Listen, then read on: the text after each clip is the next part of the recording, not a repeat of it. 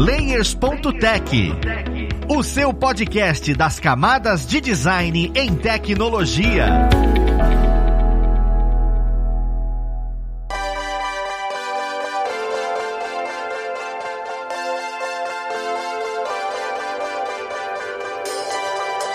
Olá, ouvintes! Eu sou o Luiz Lima, designer e professor aqui na plataforma Lura, e vamos para mais um Layers.tech, o seu podcast das camadas de design em tecnologia. No papo de hoje, nós vamos falar sobre design editorial. A gente fala sobre design num contexto geral aqui, fala sobre vídeo e um monte de outros contextos, a gente nunca abordou isso em específico. Afinal, o que que é, como é que a gente atua e o que come quem trabalha com design editorial. Vamos lá pro papo esse aqui vai conversar com a gente. Nós temos aqui hoje o Felipe Laboriou, ele que é uma carta marcada nos nossos episódios. Ele que é professor e designer. Professor aqui na plataforma, hein? Seja bem-vindo, Felipe. Valeu, Luiz. Obrigado aí pelo convite. Vamos lá mais uma vez, né? Trocar uma ideia legal sobre agora design editorial. Perfeito, meu. Eu queria muito que em algum estado da arte, assim, as pessoas conseguissem visualizar o vídeo que a gente tá gravando, porque o Felipe tá com um bigode de Fred Mercury maravilhoso, gente. Mas ótimo que a gente vai conversar sobre esse tema, Felipe. Nós temos também aqui o nosso co-host, o Rafael Balbi. Seja bem-vindo, Balbi. Obrigado, Luiz. Fala, Felipe. Esse tema desperta muitas paixões, né? Design editorial, a gente poder trabalhar com produtos ali que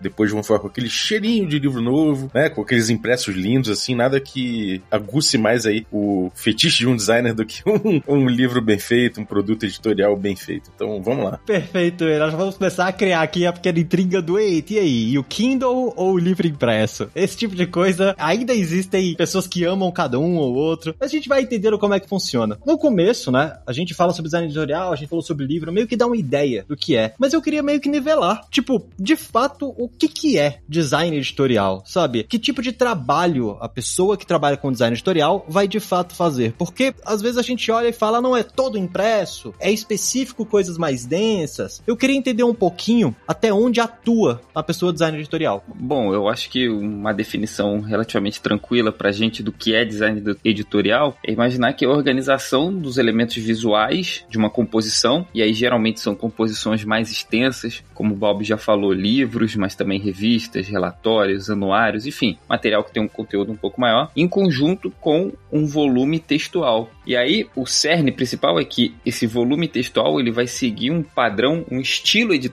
que vai se perpetuar por toda a peça. Então, geralmente a gente aplica o termo a esse tipo de trabalho. Porque, por exemplo, um cartaz pode ser um trabalho impresso, só que é uma peça pontual, não tem tanto esse caráter editorial, né? Porque você não tem um padrão que se repete com texto, né? Em outras peças. Então, geralmente é isso: é organização de imagens e texto, texto dentro de um padrão, num conteúdo mais extenso. Eu nunca tinha parado para pensar que o nome editorial, é claro, né? Assim, é só porque a gente não para para pensar, mas obviamente tem uma relação direta com editoras. Então a ideia é o seguinte: você acha que tem alguma coisa a ver, por exemplo, se você for trabalhar em editora, necessariamente o seu trabalho vai ser esse projeto editorial? Porque assim, é o nosso principal cliente, sabe? Se eu for freelancer e tal, eu vou atuar em, dentro de qual mercado em específico? Porque eu fico imaginando que flyer, folder, essas coisas, qualquer gráfica rápida ou pequenos clientes acabam pedindo. Mas como você falou dessa densidade, a gente, quando vai finalizar o projeto, eu não sei necessariamente se qualquer lugar funciona para isso, né? Então, os clientes que pegam esse tipo de projeto, eles são clientes menores, são clientes maiores? Eu queria entender um pouquinho desse mercado mesmo, sabe? Tem dos dois tipos, né?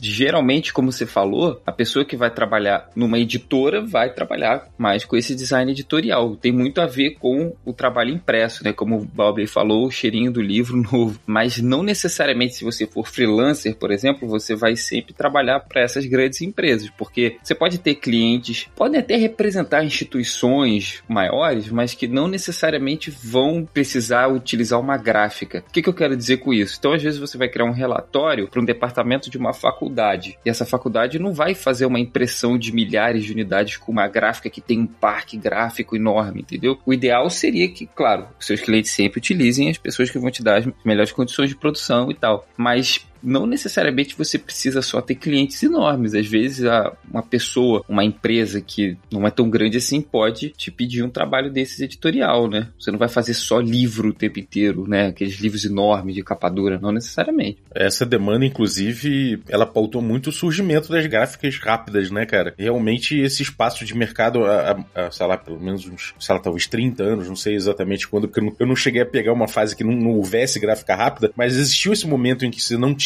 gráficas rápidas e quem era pequeno, quem tinha demandas pequenas, realmente não tinha exatamente onde, onde produzir, né? Então, a gráfica rápida vem ocupando um espaço, esse espaço aí específico cada vez mais, né? Agora tem uma pergunta para você, ô Felipe. Essa questão da gente ter que planejar, né? A gente tem que planejar ali como aquela massa de texto vai aparecer no, no publicado, na publicação. A gente tem que dar uma cara. Como é que é essa questão de projeto, né? Como é que é isso no, no dia a dia? Você normalmente vai projetar e é outra pessoa que vai pegar para trabalhar quando é muito grande? Ou isso normalmente é uma pessoa só que faz? Como é que você enxerga essa produção para projetos grandes e projetos pequenos? Olha, para projetos pequenos, eu acredito que o próprio designer que foi contratado, digamos, né, o freelancer, vai ser o responsável por fazer o processo inteiro, né? Até porque um projeto pequeno geralmente tem menos recurso, né? Até a impressão, né? Até a gráfica, assim, ele toma conta, né? É, exatamente. Aí fecha o arquivo e manda para produção. Então, assim, você vai dominar tanto o processo criativo como também o produtivo, né? Agora, em empresas maiores, aí você pode ter várias pessoas envolvidas. Por exemplo, sei que hoje em dia a galera talvez não tenha tanto hábito de ler jornal impresso, né? Mas nós três aqui que temos mais de 30, a gente pegou isso, né? Se não necessariamente lendo o jornal todo, mas tendo contato com isso, né? O Globo passou alguns anos atrás por um processo, né, de um repaginamento do, da sua diagramação, do layout do seu jornal. E sem dúvida alguma, esse processo não foi feito por uma pessoa só, né? Foi um escritório, aí tem várias, vários profissionais envolvidos. Agora, uma vez que isso esteja pronto, uma vez que você tem um esqueleto, uma grande publicação dessa pronta, você vai preenchendo os espaços. E aí você tem softwares como, por exemplo, o InDesign, que te ajudam a fazer com que o texto dentro do espaço disponível que ele tem, fazer a, famosa diagramação, caiba direitinho. Por isso que se tá ouvindo a gente aí pegar um jornal, nunca vai ter colunas com diferentes tamanhos, nunca vai ter espacinho faltando. Você tem como ir adaptando o texto aí junto com aí um editor, né, de texto mesmo, não o designer que está editando o texto, mas o editor do jornal pode te ajudar a cortar uma palavra ou outra para caber tudo certinho. Enfim, não sei se me alonguei muito, mas de um modo geral, clientes muito grandes, em empresas que têm um, como cerne principal talvez a própria, é, o próprio design editorial, você vai trabalhar em equipes maiores. Agora, se você for contratado por um cliente menor, aí você vai conduzir o processo todo, né? É, pode ser que você seja o cara que concebe ali o projeto gráfico, pode ser o cara que faz a diagramação da peça exclusiva, pode ser o cara que mexe com a gráfica diretamente e lida com o produtor gráfico, né? Realmente são muitas posições possíveis quando você tem um projeto, um projeto muito grande, mas sempre naquele projeto maior que alguém concebeu, né? Cara, e é engraçado escutar isso porque assim, vai muito mais além do que, ah não, estudei design e pronto, né? Porque quando para pra pensar e vai levar pra parte de produção, a coisa é o buraco um pouco mais embaixo. No quesito desse estudo, sabe? Como é que você sabe até que ponto você deve conhecer? Mesmo que você trabalhe em lugares grandes, é importante você conhecer a questão de, pô, material, sabe? Qual tipo de impressão existe, quais gráficas possuem isso. Esse lado mais abstrato desse tipo de projeto, né? Como é que foi para você nos trabalhos que você pegou? Porque você deve ter pego o trabalho onde você lidou com isso tudo. E, e qual é a dica que você dá para quem tá querendo trabalhar com essa parte editorial que vai ter que lidar com isso? Porque tem que ter aquela soft skill de conversar com terceiros, que é fornecedor, você não vai ter uma gráfica em casa. Se você tiver, meus parabéns. Porque não acho que seja uma coisa tão comum da gente ter, sabe? Aqueles tipos de. E, e milhares de formas de impressão, né? Como é que você lidou com esse conhecimento? Como é que você caminha para conhecer isso? Eu queria um pouco do seu know-how sobre essa área da produção mesmo, do design editorial. Bom, eu aprendi de duas maneiras, assim. Primeiro, na faculdade, Balbi fez design também, né? Não sei se ele teve essa matéria, que a gente tinha uma matéria chamada produção gráfica. Então, eu fui a gráficas, eu citei o exemplo do Globo aqui, por exemplo, eu conheci o parque gráfico do jornal Globo, que fica numa cidade próxima aqui ao Rio de Janeiro, né, em Caxias, e é industrial mesmo o negócio. Agora, lá só se faz o Globo, né? Então é um processo assim, eu acho que faz até o jornal Extra também, mas enfim, mas é um processo fechado ali, não tem muita variação. Mas durante essa aula minha na faculdade eu também conheci gráficas grandes, né? Mas que não são para essa produção monstruosa do Globo, que na época que eu fui era, sei lá, 200 mil jornais por dia, imagina isso. Que o jornal não é uma folha só, né? São, sei lá, dezenas de folhas. E aí, assim, eu comecei a me familiarizar com o processo de produção dessa forma. Em paralelo a isso, né, ao mesmo tempo que você conhece o processo de produção, você fica por dentro de que materiais é possível imprimir. Você começa a abrir sua cabeça de que não existe só impressão sobre papel, embora, claro, a gente esteja falando sobre design editorial aqui, né? Mas aí você começa a conhecer outros materiais, começa a conhecer outros tipos de papel. E durante também a sua vida acadêmica, profissional, você vai ter a necessidade de conhecer isso, né? De procurar a informação de que tipo de mídia eu consigo trabalhar. Então, assim, ah, eu vou imprimir um, um relatório, né? Digamos, né? Você está começando aí na carreira, você não está trabalhando numa empresa ainda muito grande, você tem um cliente precisa fazer um relatório. Que tipo de papel eu vou fazer isso? Aí você vai correr atrás dessa informação. Tem hoje em dia na internet essas informações de uma maneira muito tranquila, mas eu ainda acho que você conversar com a gráfica que você for trabalhar ainda é muito importante, porque você pode descobrir na internet, por exemplo, que o papel coucher 150, por exemplo, gramas, ele tem um acabamento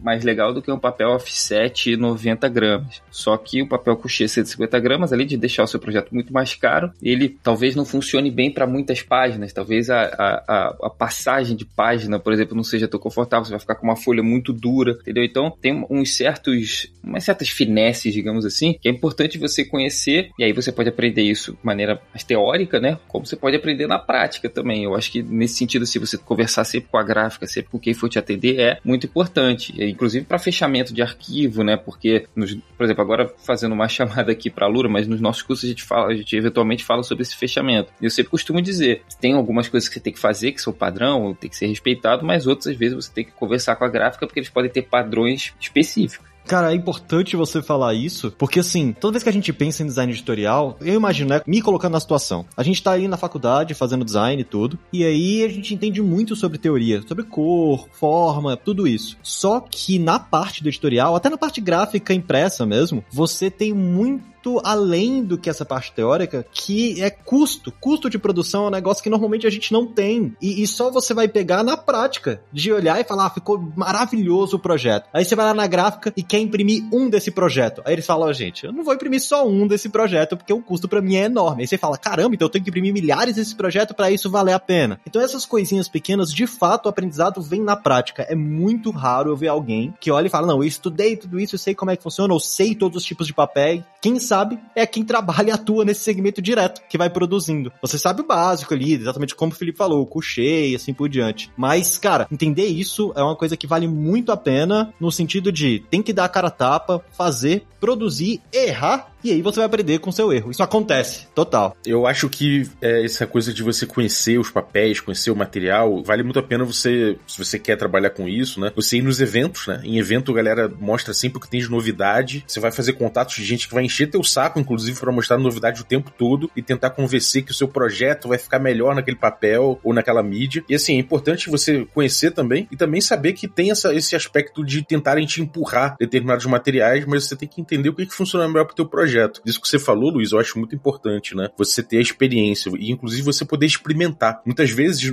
as pessoas têm um preconceito de, ah, papel jornal, por exemplo. Papel jornal é muito barato, vai ficar sempre um projeto ruim, feio. E não é. Existem projetos lindíssimos que são feitos com materiais que são considerados baratos, né? Mas que, que é o que cabe pro projeto, né? É o que cabe dentro da sua comunicação, é o que cabe dentro daquela semiótica que você está querendo promover ali. Então é importante você ter noção de que aquilo ali é um repertório que você vai ter para tentar entender o que funciona melhor pro seu projeto. Mas conhecer é sempre bom e eu, eu acho que essa, essa dica aí dos, dos produtores gráficos e das feiras é uma coisa que quem quer trabalhar podia começar a conferir, cara. Sim, e se você for numa gráfica, que seja desses birôs aí, dessas gráficas rápidas, eles vão ter, né, um caderninho de, de amostras de tipo de papel que você pode também tocar e sentir exatamente o que, que é o coucher, 150 gramas brilho, 150 gramas fosco, o que, que é o papel casca de ovo, se a gráfica tiver isso, enfim, aí tem enormidade, né, de variedades e também conversando na gráfica você vai entender até as limitações que isso tem, né? Um papel mais pesado, né, com uma gramatura maior, será que ele dobra tão bem? Um papel que tem um acabamento brilhoso, será que a tinta vai pegar bem? Esse tipo de coisa.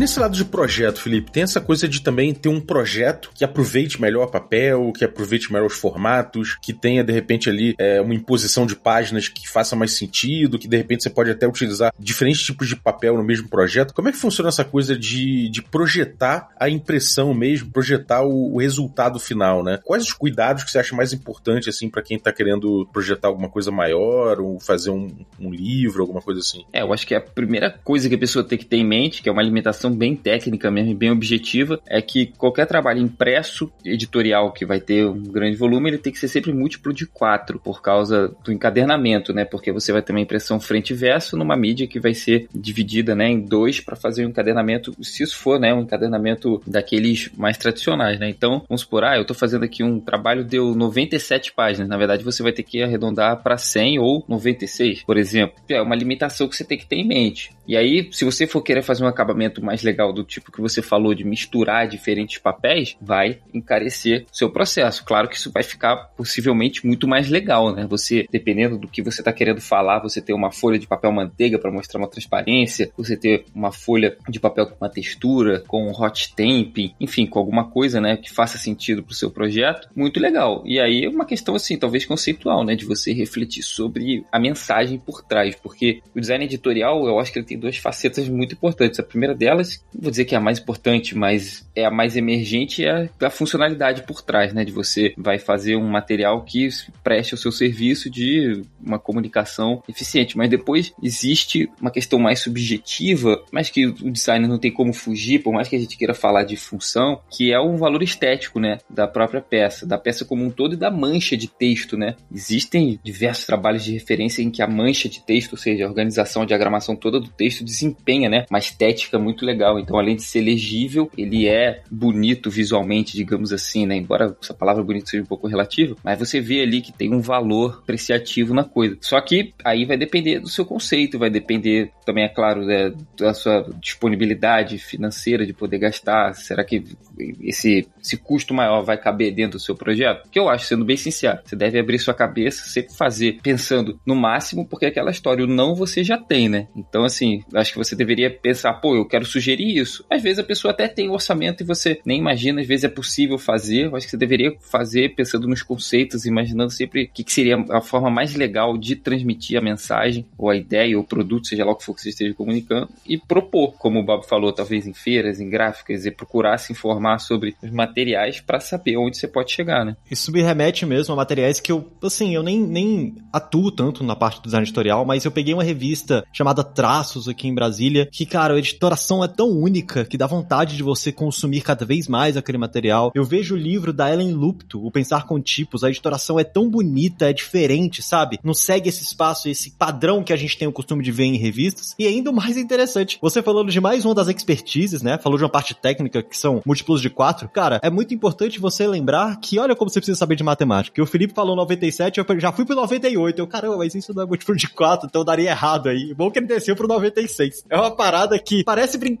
gente, mas lá no final o seu projeto vai todo pro ralo. Você precisa organizar, porque vai vir folha em branco se você não, não conseguir ajustar isso. Parece pequeno, mas sim, preste atenção nesses pequenos detalhes, porque faz total diferença nesse tipo de material que você não tem um Ctrl Z. Imprimiu, imprimiu e tá aí. Uma das coisas, cara, que eu fico parando pra pensar é, a gente tá falando muito de impresso, mas a editoração digital vem ganhando espaço, né? Eu queria saber como é que é a sua visão sobre isso, porque eu mesmo não, não tô comprando mais livro. Desde que começou a pandemia, eu não saio, então eu acabo não indo em livraria e tudo, eu tô usando o Kindle. E para fazer parte do clube do livro, eu tô baixando quadrinho e baixando os livros pelo Kindle, né? Como é que funciona? Essa diagramação, o pensamento é o mesmo? Como é que é a sua visão sobre essa parte editorial mais no ambiente digital? Olha, o pensamento, eu diria que ele é o mesmo nesse sentido que a gente acabou de conversar, né? De que você tem uma função por trás, ou seja, você tem que ter um texto aí que seja compreensível, e você pode ter também um valor estético. Enquanto a gente estava falando aqui sobre valor estético, sobre como você pegou uma revista chamada Traço, me lembrei muito de projetos gráficos que remetem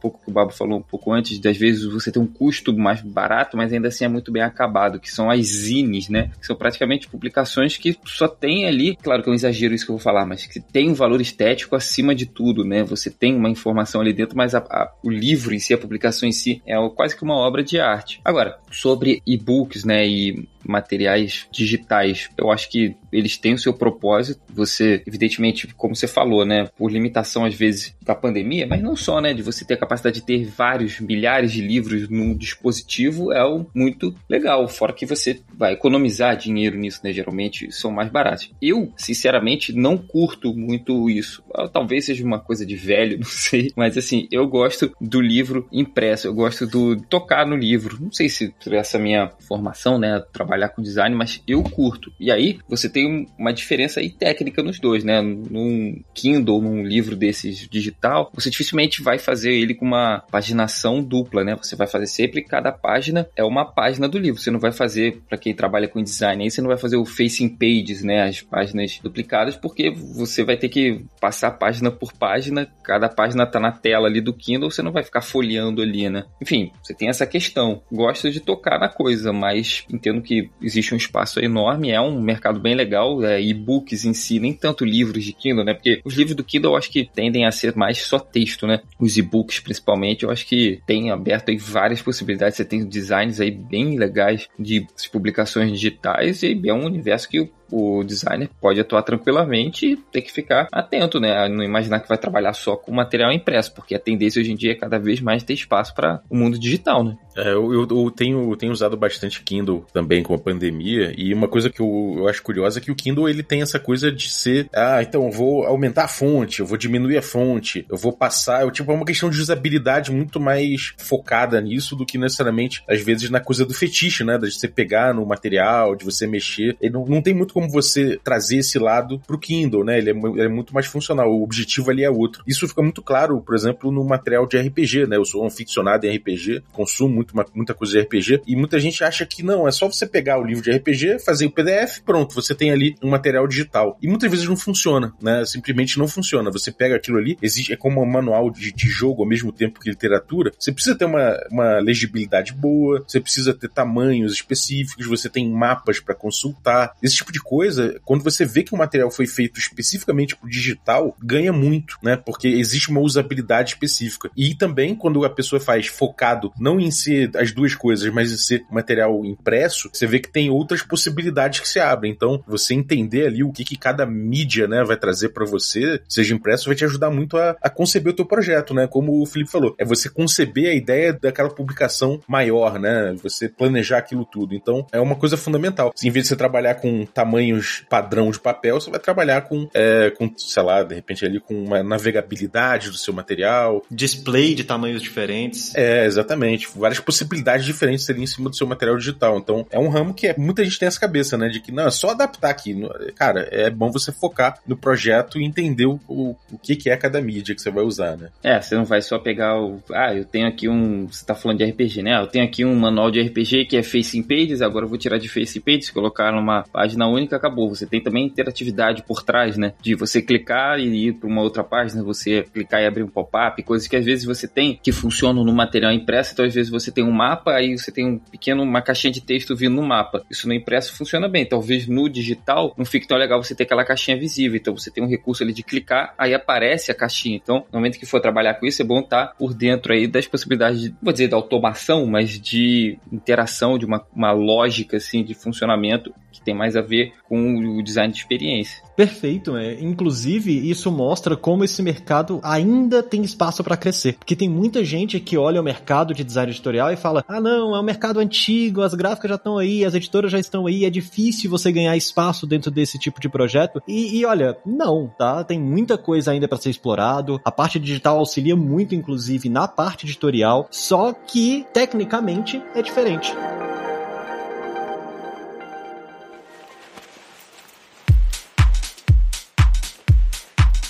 Inclusive, é sobre isso que eu queria comentar agora, que é, você falou umas duas vezes aí sobre, ah não, você usa o InDesign. InDesign é uma ferramenta, obviamente, da Adobe, que comanda muito o mercado. Eu queria entender duas coisas. Primeiro, qual a diferença, sabe, da ferramenta InDesign para Illustrator? Porque duas são vetoriais e tudo, mas todo mundo fala, ah, não, se for para editorar, você trabalha no InDesign. Mas tem gente que gosta de trabalhar no Illustrator. É mais trabalhoso, não é? Por que existe essa diferença, sabe? E a outra é, existem outras ferramentas, eu consigo fugir desse mercado que é a Adobe para conseguir trabalhar nesse esse tipo de projeto, porque às vezes, sabe, pegar Adobe dói um pouco no bolso, mas é uma ótima ferramenta, né? Se você tem a possibilidade de contratar e, e fazer os projetos com ela, com certeza vai te facilitar. Mas se você não tem, para qual caminho a gente corre? Você tem uma outra ferramenta que eu recomendaria, que é o Scribus, que é um software gratuito para diagramação de texto. Ele é uma alternativa viável ao InDesign, mas o InDesign, em última análise, ainda é um software mais sofisticado, ainda vai te entregar mais possibilidades, principalmente de automação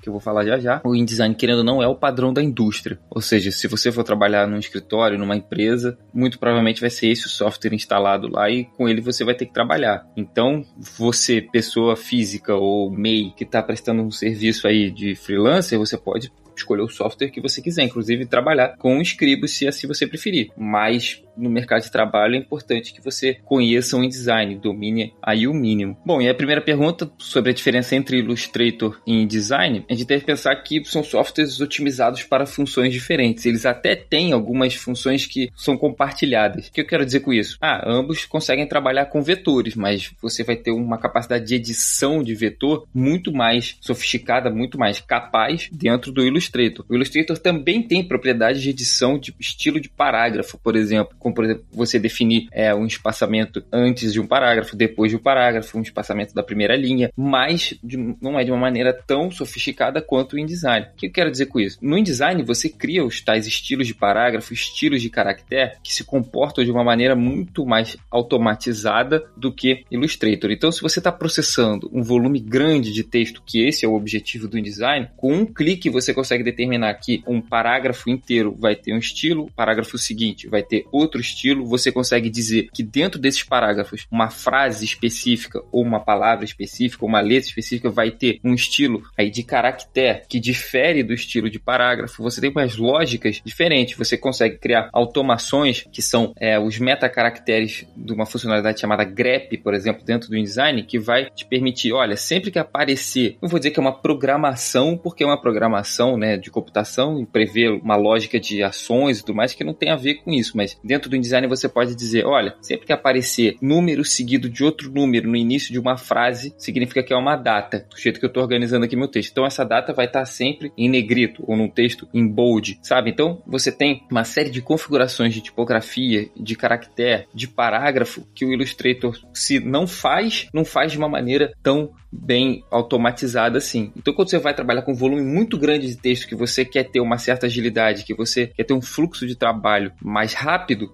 o design é muito mais indicado. Agora, se você for trabalhar com uma peça pontual, como eu já falei anteriormente, por exemplo, um cartaz, que é um material que vai ser impresso, pode ser que o Illustrator te atenda muito bem, porque você não vai processar tanto texto, você não vai precisar, né, essa capacidade toda de automação. O tempo que você vai perder fazendo a edição de texto ali seria o tempo que você faria criando essa automação no InDesign, que no final da história nem serviria para tanta coisa se automação ensina. Né? Então você tem essa possibilidade. Você tem a possibilidade, se você for trabalhar com peças pontuais também, até fazer um, um trabalho no Photoshop não tem problema algum. Mas, de um modo geral, para resumir, se você vai trabalhar com 10, 20, 30 páginas, né? Se você vai ter um texto bem grande, o InDesign é muito mais indicado. Perfeito, mas é ótimo que dá para entender essa diferença, para saber, caramba, qual software vale a pena a gente começar a estudar. E o fato de você ter falado do Scribus é, é maravilhoso, porque eu admito que eu já passei muito tempo da minha vida procurando um software editorial gratuito. Eu falei, caramba, que diacho. Eu acho GIMP, eu acho Inkscape, mas não acho para diagramação. E Scribus tá aí, uma boa palavra, vou buscar inclusive. Tem um software que o pessoal tem usado que é o Affinity Publisher também, né? Ele tem ganhado espaço no mercado. A gente tem até o curso na, da Lura de Publisher, de Affinity Publisher. É um, é um software que tem ganho espaço de mercado porque é uma alternativa ao pacote Adobe, né? Claro que existem essas questões aí dos padrões da, da indústria ainda serem calcados na Adobe, mas se você, de repente, ali tem um projeto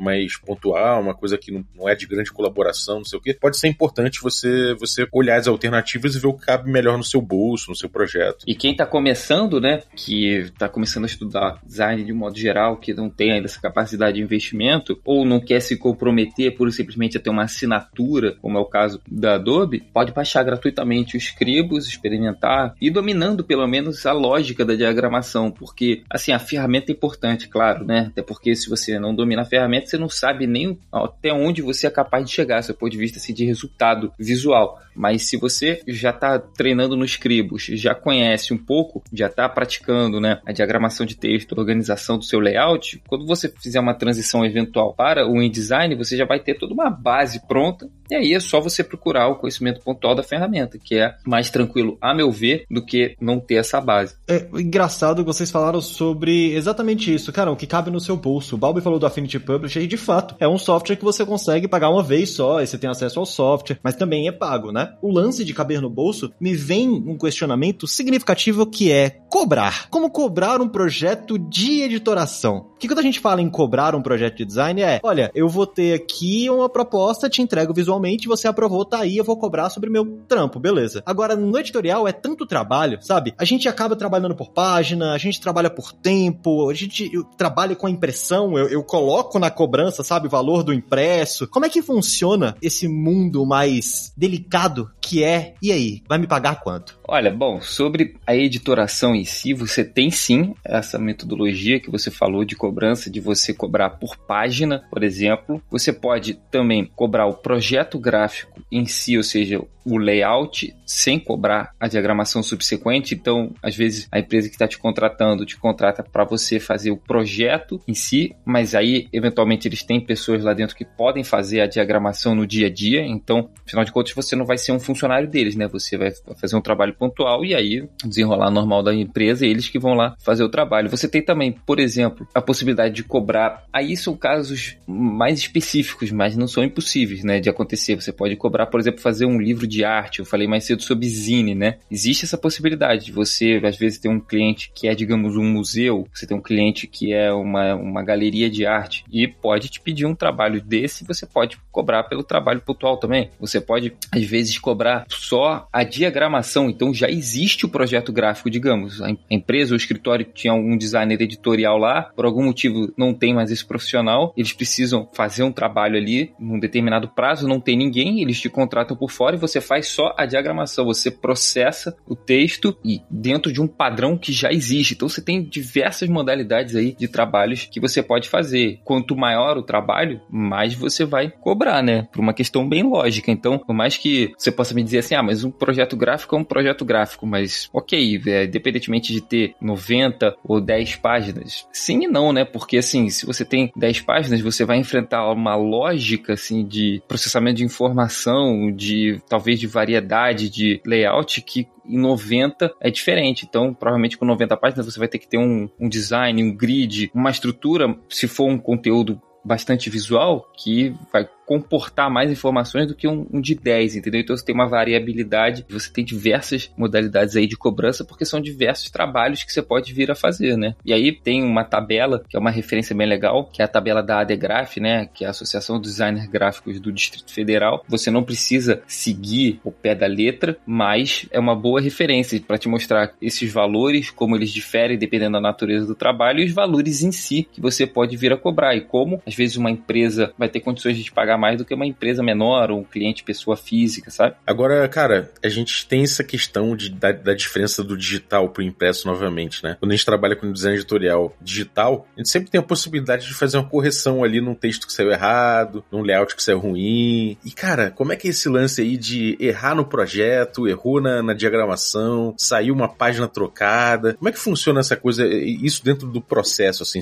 Quais os cuidados que você acha que são importantes e, como tratar isso com o cliente depois que imprimiu e saiu errado? Bom, você tem que se certificar de tudo que você for fazer, por vista assim, da produção, de estar tá aprovado. Então, assim, é um, uma expressão antiga, mas é verdadeira. Vale o que está escrito. Então, assim, você fez o, a diagramação, você aprovou com o cliente, fala, olha, tá aqui o projeto, tá tudo certo. Então, assim, também é responsabilidade do cliente falar, confirmar que tá tudo correto ali. Então, isso diz respeito ao texto, se tem algum erro de digitação, se diz respeito à organização das páginas. E aí, uma vez que isso isso esteja aprovado, você começa a entrar na interface com a produção. Aí você manda seu trabalho, fala, olha, eu quero produzir esse livro aqui, ele vai ter determinado número de páginas, vai ser produzido em determinado papel, eu quero o acabamento XYZ, etc, etc. E aí a gráfica vai confirmar tudo com você e aí ele vai te mandar uma chamada prova. Essa prova, ela nem sempre vai vir acabamento final, porque o acabamento final pode demandar às vezes materiais muito caros e tal, mas ela vai vir na paginação correta, ou seja, para garantir que não tem uma página em posição errada e também as cores, né,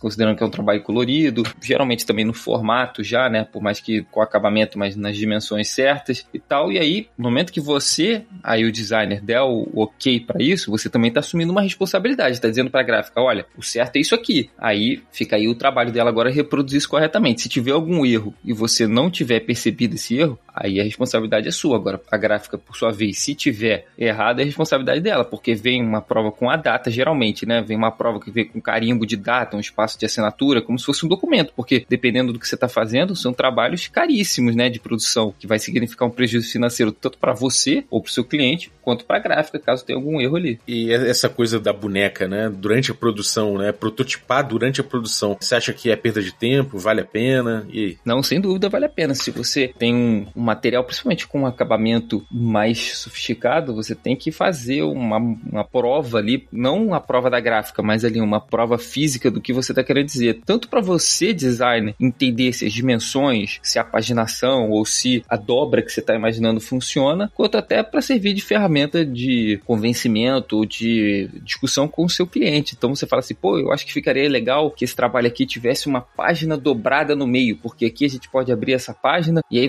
vai, de dentro dela vai sair um mapa. O cara pode falar, pô, mas sei isso vai ficar muito caro, mas você vai mostra na boneca o acabamento, o resultado objetivo que isso fica legal. Embora a boneca muitas vezes seja mais um, uma prova branca, né, sem a impressão, ainda assim não custa nada se você quiser fazer uma impressão bem simples ali para ver. Eu acho que isso, o máximo que você puder criar de artifícios de entendimento ali objetivo e, e, e concreto do que você vai fazer, melhor, cara, porque aí quando ficar pronto, você evita uma surpresa, positiva ou negativa. É, e para quem não sabe que a boneca, boneca é você chegar na tua impressora doméstica ou ir ali na gráfica rápida, imprimir o papel mesmo do jeito só para você visualizar, né, o projeto que você tá pensando ali, como é que fica. Às vezes ali você já detecta muitos problemas. Então realmente eu, eu também considero vital pra você fazer isso aí. Então, perfeito, porque eu já ia perguntar o que é boneca. Tô falando, eu tô ficando velho, tem umas paradas muito aleatórias na minha cabeça.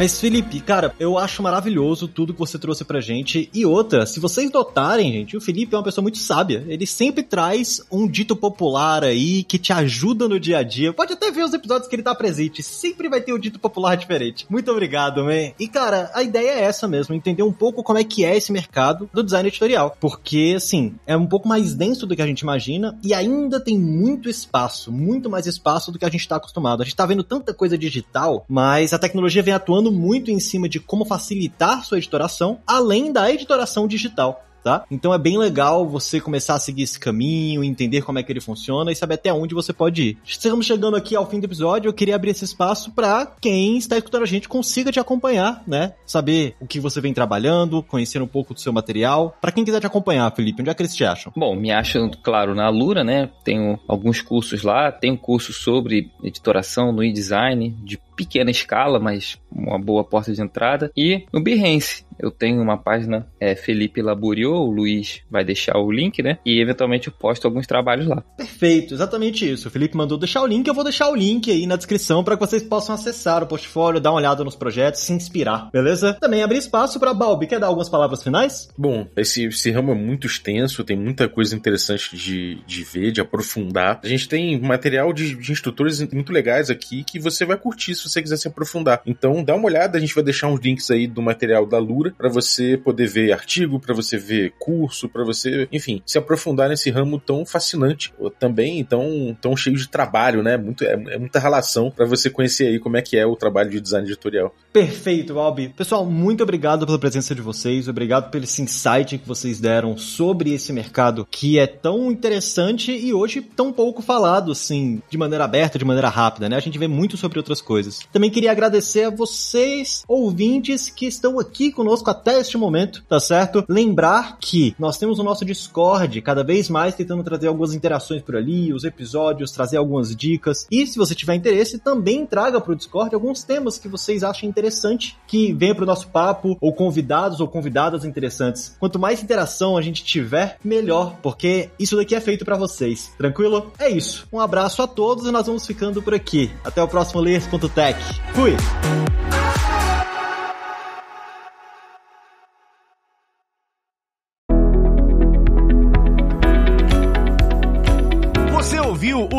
O Layers.tech, uma produção alura.com.br. Edição Radiofobia Podcast e Multimídia.